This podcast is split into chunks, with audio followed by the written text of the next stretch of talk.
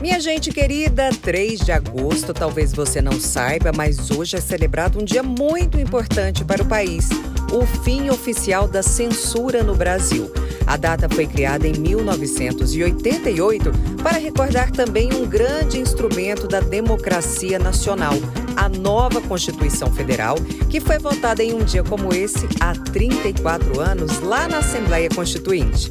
Nós estamos sempre em defesa da liberdade de expressão, do livre pensamento, opinião, porque quem aplaude a censura, meu povo, corta as mãos da democracia.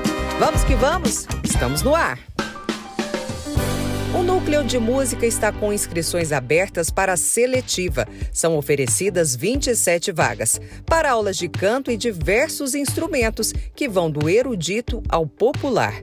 A ficha de inscrição está no barueri.sp.gov.br.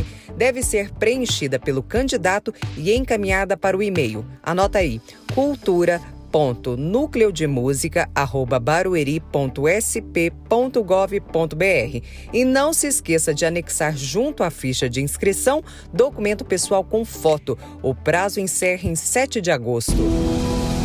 A Secretaria de Obras entregou mais um importante trecho do projeto de melhoria da malha viária no município.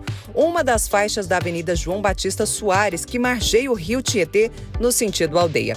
A via está sendo alargada e duplicada para garantir mais fluidez no trânsito.